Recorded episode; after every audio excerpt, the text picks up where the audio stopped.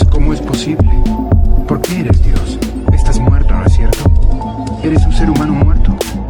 No puedes convertirte en Dios, ¿o sí?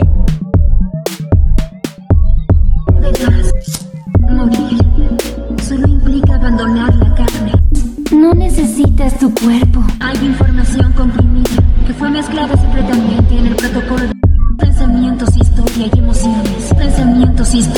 emociones. Pensamientos, historia y emociones. ¿Pero qué significa todo esto? Muy simple. Puedo vivir por siempre como una entidad anónima. Muy simple. ¿Y cómo crees que se denomina un ser de esa clase? Es un dios. Es un dios. Pero es que no hay un dios. Solo es un holograma no hay un dios. Una figura de ribosomas artificiales. Nunca tuviste un cuerpo realmente. Una familia falsa y falsos amigos. Sí, todo fue una mentira. Es peligroso someterse a tanta información.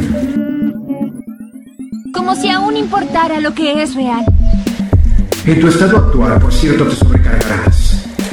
¿Soy una máquina? ¿Soy una máquina?